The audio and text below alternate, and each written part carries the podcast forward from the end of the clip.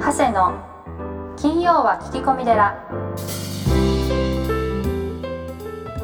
ようこそ架空のテラスタジオよりお送りする長谷の金曜は聞き込み寺ナビゲーターの土地尾恵美です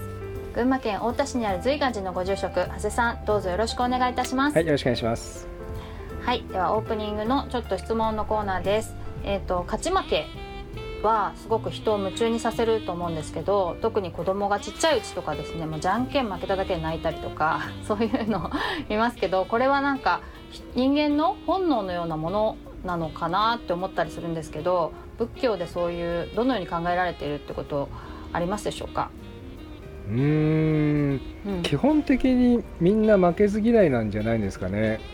うんうんうん。やっぱりそれはこうなんですかね、命をこう長らえるために、はい、あーやっぱり強い遺伝子を残すために、そうか、まはいまあ昔はそのね、外に狩りに行ったわけですけど、はい、まあ今はその会社に仕事に行ったりするわけですけどうも、ん、やはりその勝たないと生き残れないっていうのはなんか DNA の中にあるんじゃないですかね。なるほど確かにそうかもですねはい確かにあのうちの子も将棋や囲碁に負けたりするとめっちゃ怒ります よね。うんそうですよねでもだんだんこう、あの分かってくるというか、うん負けるかもしれないっていうのも分かってくるしうん受け入れられるようになっていく感じはしますけどうんでもはあいの、うちも問い箱とか逆立ちとかやってますけどはいあのすぐできない方がいいなって僕なんか思いますね。ああのすなるほぐどすぐできると天狗になってあうんうんあのその後努力しないんですよね。そうですねすぐできることばっかりしかやらなくなっちゃったりというのは聞いたりします、うんはい、でうまくできなかったり失敗した数の多い人ほどうん、その後伸びますね。あそうですかうん、なんへ、かーうん、子供たち見ててそういう感じがします、うんううんん、あの仏教で言うとですね、はいまあ、勝っても負けてもどっちでもいいんですよね、うーうんん、ただなんかその後が大事かなって僕なんか思っていて、はいまあ、仏教だとその六波羅蜜っていう悟りにみ至る道が、まあ、よく言われるんですけどはいその中にあの精進ってあるんですねはい精進料理の精進あはいはい、うんまあ、常にあのこう精を出して進むって書いてあるじゃないですかはいだからその止まらないっていうことが大事ですよね、はい、だからずっとやり続けるっていうかな、はい、はい、だからやっぱりこう毎日精進していくっていうことが大事でうんなんか勝ちとかその時の勝ちとか負けは、まあ、その時のあの努力の成果だからあの評価してもいいと思うんですけどはいなんか僕的にはなすぐ忘れた方がいいなって思います。うんあ確のかに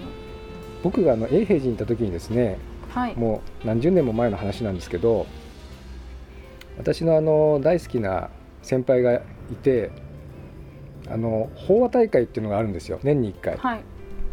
あの永平寺のお坊さんがこう代表者が集まって、えー、と5分ぐらいの法話をするんですね皆さんの前でそれで僕があの優勝したことがありまして、おおうんはい優勝とかあるんですねうん、そう優勝してあの 賞状もらったんですけど、へえはいはい、あのどっか行っちゃどっか行っちゃってますけどはいその時にあのその先輩に言われたのが一言がもう今でも忘れないんですよねうん「お前今日の優勝は今日一日だけ余韻を味わってもう明日の朝になったら忘れろ」って言われたんです、うーうんん、でそうしないとお前の今後の成長はないし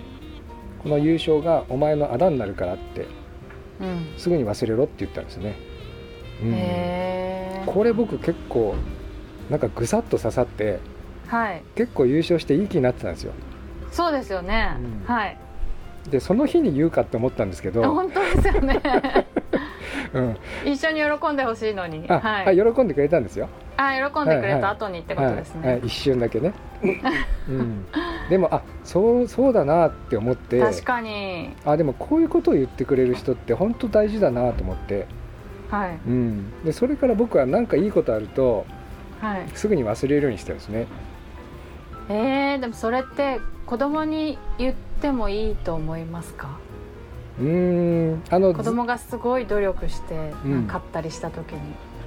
あのその時と場所によるんじゃないですか、ああなうるほど、ん、なんかはいすごい努力して、うんなんか甲子園出場したとか、はいなんか花園行ったとかうんなんかね有名大学に合格したみたいな時はそれはあのだいぶ余韻に浸った方がいいと思うんです けど、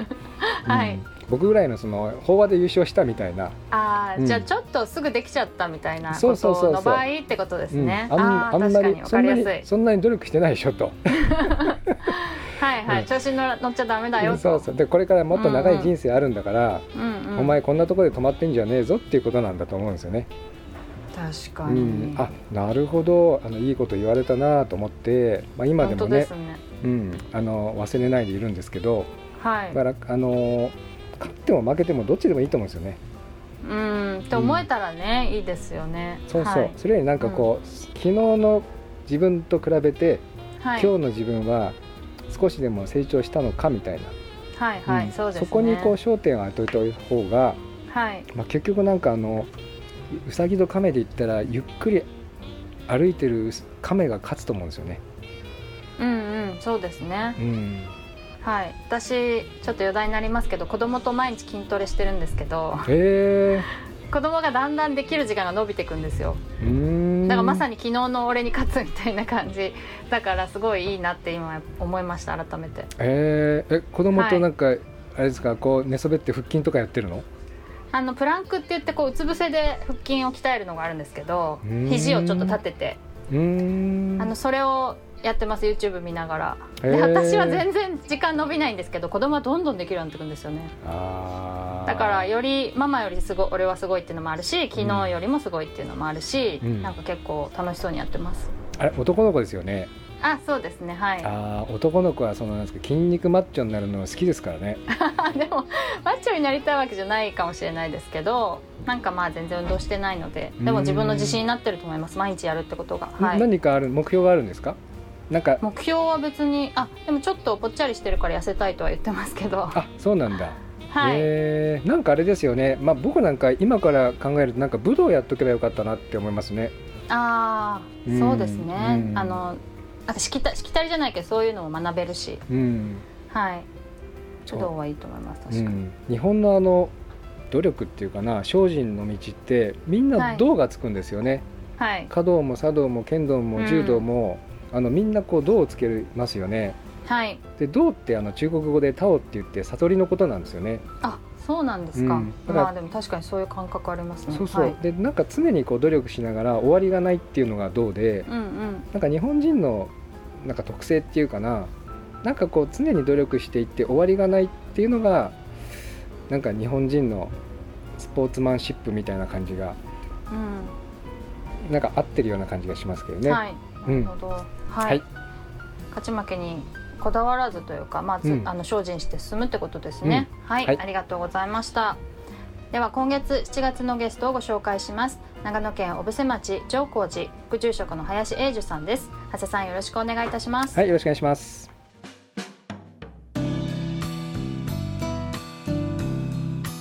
あのーうちもそのなんていうんですかね、こう幼児教育をやってるので、はい子どもたちの可能性をこう伸ばしてあげたい、伸ばしてあげたいっていうふうにいつも思っていて、うんまああの逆立ちとか側転とかね、はいはいあのバク転とかいろんなことやはるんいですけそど、うそうそうそうあのフィンランドとかノルウェーの教育を見ていて、なんか小学校3年生まではテストをしないとか。あもうテストをするとこう何ですかね勉強が嫌いになってしまうっていう、うんあえてしないっていうのなるをほど聞いたことがあってはいさっきの丸つけと一緒ですよね、はいあのこうやって書けって言われて書いたのはうん面白くない、ううんん、それよりこう自分がやりたいって思ったことをとことん突き詰めてみたいのはなんかこう林さんのような方を育てていけばいいんだなっていやいやいいうやいやこいや僕でも、とがはい今僕たちの授業で、はいあの次の展開は、うん、えっ、と重機キッズアカデミーをやりたいんですよ子供が運転するのそうなんですへえこれって重機を子供があって危ないっていうあのことを思うじゃないですか、うんうん大丈夫なのみたいなうんうんで今その建設業界でいうと重機オペレーター不足ってものすごく深刻なんですね、あそうなんだそうなんです、へえで結局重機オペレーター不足って何で起きるかっていうと、うんやっぱり仕事が辛かったりとか、うんやっぱりイメージがあんまりこう良くないところがある、ああ汚いとかきついとそうかなんねです産経だねそうなんです、うん反面子供たちっうんて大好き大好き働く車大好きじゃないですか、うんショベルカー大好きですよね、うんで今僕たちがその災害支援に行くために、うんいろんなことを教えてもらっているのが、えー建設会社さんの、えー方なんですけど、34歳うんで、うんえー重機歴がうん30年なんですね34歳で重機歴が30年ってことは4歳から4歳から運転してま すよどういうことそれそれはお家が建設会社さんあなあそっかそのっで、か庭にあるんだそうなんですけど、うんそれはそれはうまい んですよっていうのは結局、僕たちがその重機というものは、うん大人になったら一応あの、えー、と就労という部分では18歳という規定はあるんですけど、それは働くという意味合いうんうんで今日の講習もそうなんですけど年齢制限というのは実はないんですね。あそうなのはい、でへー重機に乗るということに関して、はい実は年齢制限日本の法令ではないのでうーんただ単に大人が危ないものだって思ってるだけなんですうんうね。んで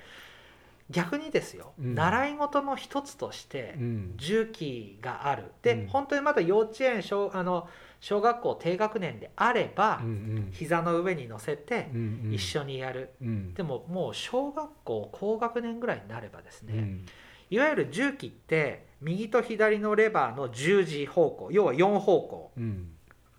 ここの4と4うんしかないんですよ。へえって考えると、うん今子どもたちがやっている DS だとうか、んえーゲームのコントローラーよりも簡単な操作なんですね。スイッチより簡単なのスイッチより簡 単でその子どもたち がええ憧れの延長の中重機を動かす、ええうん吸収力はものすごくある。うんで習い事を僕もいろいろ調べてですね、はいはい習い事で、ええー今お金がかかる習い事、はい1位、えはいえーゴルフうんうんそれからそうフィギュアスケート、だねうんでフィギュアスケートに関しては、はい塾に行かせるあの、えーフィギュアの教室に行かせるお金とともに、うんフィギュアはどうしてか、うんお母さんたちもエステに行く人たちが増えるので、う んうん違うところでお金もかかるみたいなっまあそうなんだていう。うんあとまあまあ、えーそういうような形で習い事ってものすごくお金がかかるものっていうんうのうんうんは将来、うんえー本当にプロになればお金が入ってくるものの、うん大体あの比率が同じらしいんですよ。うんって考えた時に、うん今重機のオペレーターが世の中少ないってことは、うんもう10年20年すればもっと少なくなるんですよ。うんうんで今から子どもたちをうんその重機に慣らしておけばですよ、うんうん20年30年経った時うんに、うんまず食に困ることはないなるほどねしかも子どもたちは憧れの中でやるので、うんうんうんね上手になるよねそうです、うんあの塾行ってなんて言ったところでうん憧れはないのでうん仕方なくやるうんサッカーやる野球やる当然好きなんだけど当然個人差も出てきちゃううんうんで将来野球の選手になる野球あのサッカーの選手になるって夢は当然持っててもらいたいんですけど、うんうん現実的うに、んやっぱりゴルフも含めうんうんやっぱりちょっとの本当の層でしかならないわけですそようね。ねちゃんとお金のお金の稼げる人はね1000人に1人とかねそうです、はい100人に1人とかねはいでも中期だったらうん仕事もそうですし、うん仕事にならなかったとしてうも、ん日本の自分たちの地域を災害時に守っていくってことはできると思うんですね。そうですねで今お母さんたちにアンケートををあの取ったら、うんもううちの子う、んもう重機大好きで工事現場なんか行けば23時間ずっと見てるんですよっていうお母さんたち結構いるんですよ。うんでここは今体験今日のは資格取得講習なんですけど体験コースっていうのがあるんですね。うんで体験コースっていうのは資格がなくてもうんうん重機の,、あの僕たち要は有資格者あのプロがちゃんとついてうん動かせますよっていうような形でやらせてあげるものなんですけど。うんそこにやっぱりね来るんですようんこれですへもうえ全国各地から重機が乗れるっていうんでうちの子も大好きで大好きでほ乗れるんですか乗させてもらえるんですかって言ってくるんですねいや来ると思うよはいで正直、まあうんここのこの体験コースは、うん大人1万円の子供6,000円ってディズニーより高いんですよ高いね高いん です高いのに帰る時には皆さんディズニーより楽しかったって言ってくれるあー列に並ばなくていいからねそうなんですそうなんえで ーす、でこういう家族が結局全国各地から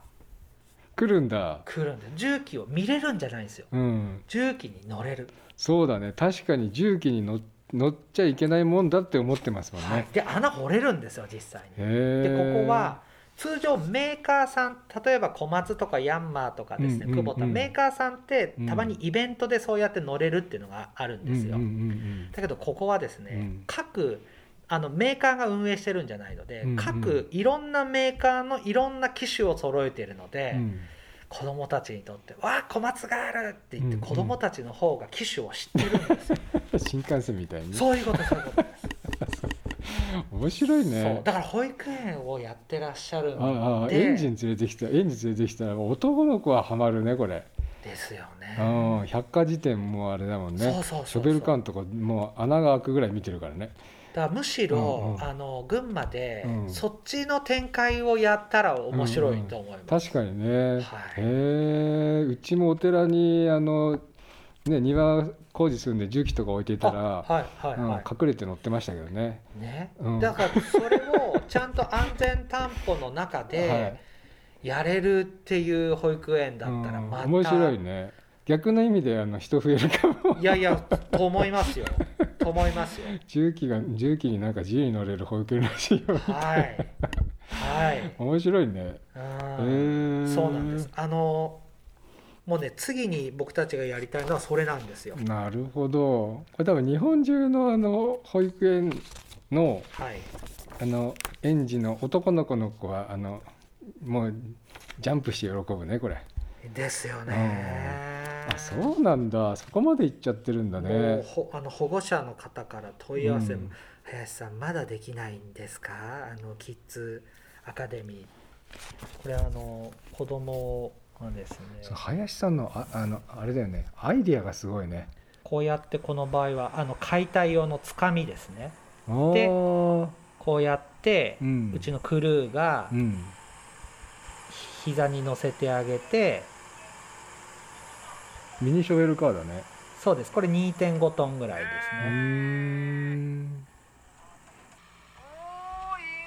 これあのトイザラスのラジコンとかじゃなくて本物だもんねそうですうんやっぱり本物をねやらせないとうん本物は育たないうんそうなんですそれはね東北大学のあの滝先生っていう NHK の3チャンネルに出てる脳科学者の先生がおっしゃってましたねあのインタビューした時にその百科事典を見てその新幹線とか、うんうんそのショベルカーを見て本物に乗せたり、はい本物の実物を見せたり、はい触らせたりすると、はいこれでシナプスが伸びるらしいんですよね。脳みそののでこうじ辞書辞典と本物をこう行き来してると、これが伸びてつながるっていう。なるほどなるほどうんいやーだからだから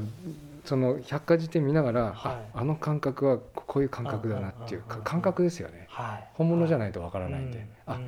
このなんか瓦礫っていうのはちょっとなんかうん食感が重かったなみたはいいな、はいあはあいいああいう感じですよねはいでそれでもぴったりこう記憶に入るっていううんおっしゃってましたこれが一番勉強になるって言ってましたへなるほどねうんいやーまさにそういうことだと思いますえはいショベルカーが運転できる保育園かいいいなやーややりた いちょっとなー他に教えないでいいただいていいですかそうですねで し冗談冗談あのしかもそれがやっぱり将来的のはいなその災害支援自分たちの地域をうん自分たちで守っていくっていうことのきっかけにそうだねもしなればうん仕事に就く就かないは別としてうん大人になったらうんショベルカーを扱うことによっうてん災害時うんに自分の大切な人を守れるんだっていうことがうんやっぱりつながっておくと自分が大人になった時のやっぱり社会に対する貢献度だとか、うんうん自分も育っててもらった地域に対して自分が大人になったら何ができるのかっていうことうんうをん問い、問ういいきっかけになるんじゃないのかなとは思いますよね、人としてあの一番こう大切な周りの人から必要とされるっていう、はいまあはいあなたのおかげでってはい一番言われるよね、そうですよねうん、ボランティアでうんお金じゃなくて、はいもう雪がこんなに降って車が動けないし、はいなんかお家のおばあちゃんの車があのうんバックできないんだけどみたいな、はいじゃああの僕が行ってうんあの雪除雪しますけど、うんよろしいでしょうかみたいなねすごいよね。はういん多分そういうのだけで自己肯定感も上がっていくだろうし、うんやっぱりその人のねためになれるっていうのが喜びね、小さい頃に、うん自分の好きな重機で人のためになれるっていうんうすごく単純ですけど、んその点と点が線になることで、う将来やっぱり人の役に立とうと、んうんはい、当然ね途中進路とかで変わっていくとは思うんですけど、うんうん人のためになるということは、うん多分一番最初のあの保育園の時に重機でやったあれがものすごく今でもっていうのは体験談としては残りますよね。そうだねあーそれはすごく大きいと思いますねうん、いいと思いますね、で憧れを実際にやるっていうのは、うんこれはねもう何にも変え難いものだうし、んそれが重機あの、えー飛行機のパイロットになりたいっていうのはなかなか、うんじゃあ飛行機運転してみようは無理ですけうど、ん重機はものすごくハードルは僕の中ではもうあのイメージはできてるので、うんできることだと思いますよ。えー、いやすごいなあのちょっとこれお聞きしたいなと思っていて、はいはいあのー紅葉君っていう方が、はいはいはいあのー日本オープンではい、湯茂翔君に勝てたことが嬉しくて、はいそれが自信になってうんなんか運動も勉強もできるようになったんですかね。はいこれはなんかあれですかこう林さんにとっては一つのやったみたいな感じですそうかですね今彼はね東北大学へ行きましたあ国立のはいすごいねすごいですへでやっぱりあのー子供たちの、えうんやっぱその可能性だとか、うん本当に些細なあのーまあ、ことなのかもしれないんですけど自信ですよね、うん一つやっぱり、えー自信がつくと子供たちはもう加速する動物なので、うんうんどれだけ大人はやっぱそういった、えー自信をつけさせてあげられるかうんっていうのがすごく重要だなと思っていて、うんはうい、んこれはあのあれですかこう湯茂翔君にはいつも負けてたんですかねそうですで日本オープンで勝っちゃった勝んですそうなんですはいおーはいで自分でもいや今回も勝てないなっていう感じでやってたら勝っちゃってあれ俺もしかしたらというすごいかもみたいそういうことですそういうことで すそういうことなんですなあー、でもっやっぱその時に、うんまあ勝てたというう、んその自信と当然あの、えー努力はしたよね努力練習はいはいを、はいまあ重ねてきた、うんうんうんはいでもそこから一気にやっぱりこの成長度合いが変わったのを僕も逆にそこから学ばせてもらったという感じなんですようね。んで人ってやっぱりあのー加速できるかできないかっていうのは、うんやっぱその自信があるかないかというところと、やっうんぱりそのまあ勝負にかかわらず自分があもしかしたらもっとこの先へ伸ばしていけるんじゃないかって感じられるか感じられないか、うんうんやっぱそこはすごく重要だなと思うのでう、ん今スラックラインをやっている子どもたちもそうですし農房に来ている、まあ、スタッフに関してもやっぱり自分たちの可能性ってまだまだ無限にあると。うんで僕たちがその災害支援団体として、えー生殖としてやっている人たちっていうのは日本にはいないんですねうん仕事にしている人たちはいないんですね、はいはいだからこそ僕たちは仕事にしようとうんで災害ボランティアってどう考えてもイメージはブラックなんですよね、うんだけどもう世界一ホワイト企業になろううんという、だからそこまでやっぱり自分たちのやり方次第で変えられるというところを、うんうんえーやっぱり伝えてはいるので、うんはい、なのでおかげさまでノボノも日うん々加速してます。面白いね、いへえ素晴らしい 僕もあの人がやってないことやるのが大好きなんですよね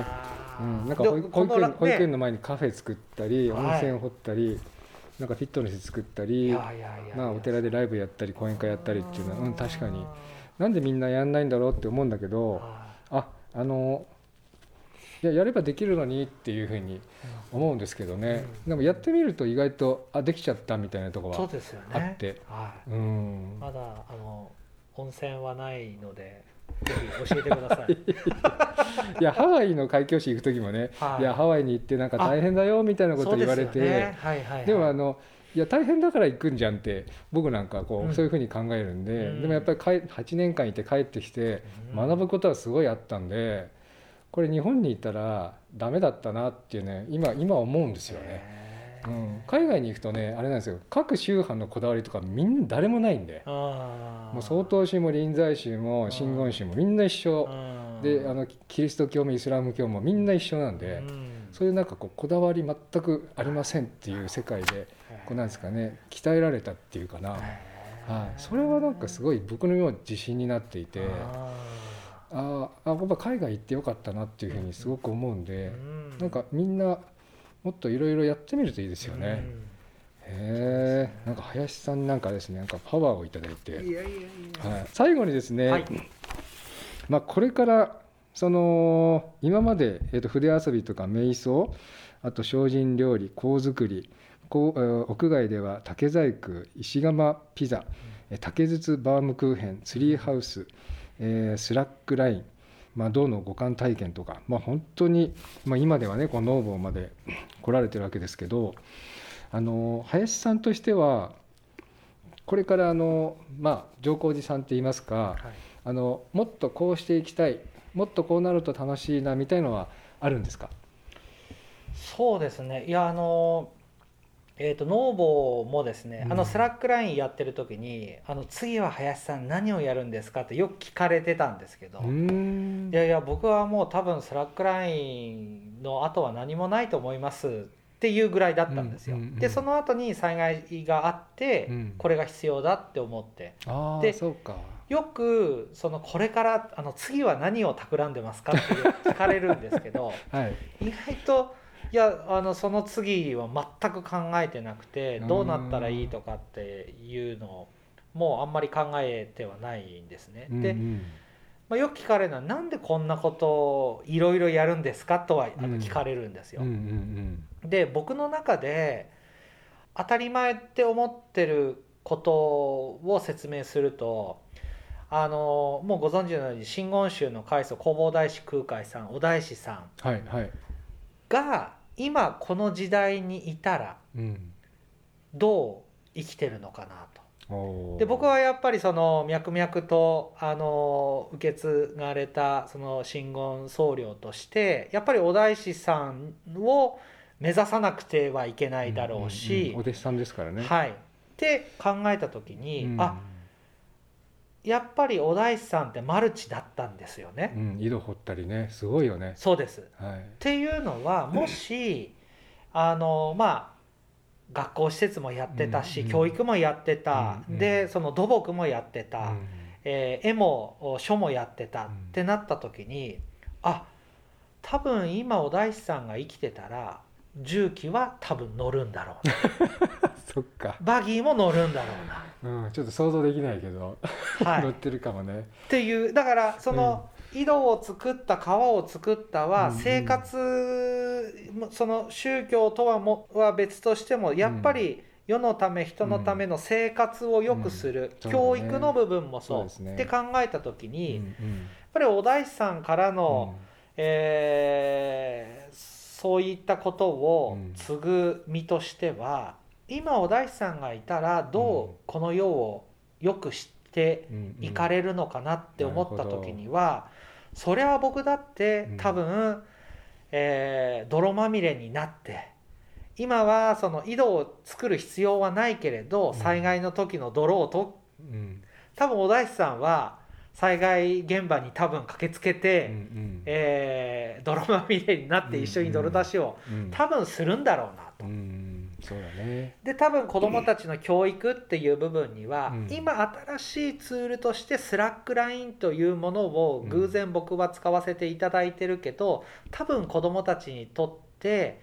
結果その、え希望だとか、えー自己肯定感だとか未来に向けてみたいなことは多分子どもたちにも、えー伝えるんだろうなうんって思うと今僕がこうやっているのはもうお大師さんだったら多分やってるだろうなということを僕なりにこうやらせていただいていあるーそうかというところなので、うんえー活字離れしたから多分うん今の時代だったらお大師さんだったら、うんえーこういうようなうんものかなとかう、んうん はいなんるかほそうどねいう感じですかね。うん僕もあの四国のお遍路を全部回りました、あいやーはい、回ってみて分かったのは、はいこれは健康になるはい最高の健康法だっあてであのなんかこう離婚寸前のご夫婦が一緒に回ってると仲良くなっちゃうとーか、えあのがんでね余命何,、年な何ヶ月って言われた人が、ーはいあのね、早寝早起きであれだけ温泉がみんなどこにでもあってうんで、まあ、はっきり言って食べ放題じゃないですそうかですよねご接 待が、そうそうそうあってうんああいう人からのご接待を受けて心が温まって、うんみんなあの身も心も健康になってうんあの最後ご本山にお参りしてみたいな、はいこれ最高の健康法だなってうん感心しましたよね。ねうえんそうなんですよ、うんだから多分その時代によって方法は違うんだろうけれど、うんやっぱり伝えるべきことっていうのはうんきっと変わらないのかなと、うんだから僕はいつもお大師さんだったらどうするんだろうと、うんうんだから、まあ、苦労も試練も含めてうこんこをどうやって乗り越えたんだろううんとうんいうのをやっぱりその、えー日本からね、えーあの密教をこう伝来させたのだって多分当時から言えばうん相当ぶっ飛びですよ。うんいの命命がけだよね命かけてますよね。はい、うんだからそう思うと僕のことなんかもうそんなぶっ飛びなんていうレベルじゃない。大したレベルじゃない。うんお大師さんに比べればお大師さんの方が相当ぶっ飛んでますよ。うんはい、あのいい意味でね。うんうんはい、ってなるとやっぱり僕はねえーそその修行の身からすればいやもっとやらなくちゃいけないんだろうなうーんはなるほ ど、いいお話をと。いやいやいやいただきました。ありがとうございますす。いえっと最後にですね、はいこう皆さんにお聞きしてるんですけれどませんも、はいえー林様にとって、はいえー幸せとは、はいえーまた人間の豊かさとははいどのようなことでしょそうですねあのここまでいろいろ言ってですね僕はあの明日死んでもいいかどうかという問いを毎日自分自身に解いてまして、う。うんっていうのは当然何のお病気もなく今健康ですが、まあ、明日生きられる可能性っていうのは当然50%でしかないのかなと、えー誰もが多分明日生きられる保証がない中でやっぱりあのー明日何が起きるかわからないのでやっぱり今日えー精一杯生きるということが僕の中でのもう豊かさであり幸せかなと思っているので。明日命が尽きてあーあれやっときたかったなって言わないように、うんうん今日全部やってます。う ーん素晴らしい。はい、ででやっぱりりそれが自分一人じゃできないので、やうんうんっぱり仲間に助けてもらったりとか、うんはい、で、まあ、そこにこう、まあ、夢を共有しながら、うんこうなったらいいよねああなったらいいよねとでまあそうやってまあねあの全てができるわけではないんですけど、うんやっぱりそうやって一歩でも二歩でも前に行けることがすごく幸せだなというふうに思っていますう。ーんはいいやー素晴らしいお話を、えー、とありがとうございましいえいえたあの書籍の中にもですねあの本当にあの素晴らしい写真が、えーたくさんあってやはりあの林さんのこう人柄といいますか人が林さんの周りにこう集まってくるというか引き寄せられてくるっていうのはですねあの今日インタビューさせていただきましてあの本当に、えーよく分かりました、えー本日はあインタビューいただきましてどうもありがとうございましこちたらこそありがとうございました。えー今月のゲストは長野県小布施町上皇寺副住職の林英二さんでしたどうもありがとうございましたありがとうございました。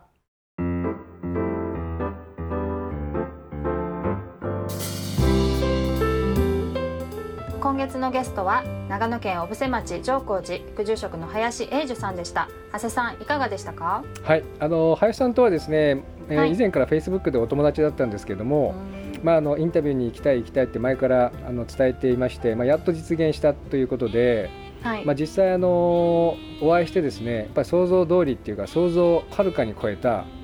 うのん超前向きお坊さんですね。うんはい、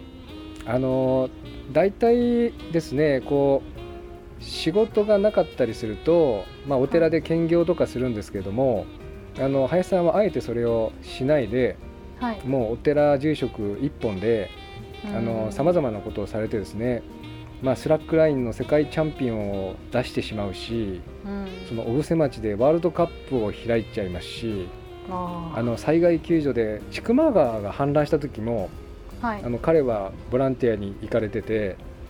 もう何十個何百個ってリンゴが落っこっちゃってそういったところを全部こう 泥をはけたりそういうその地元で何か災害があった時には地元の人で解決しましょうと、うん素晴らしい、うんいうことでその、えー、とヌーボっていう災害救助のまあ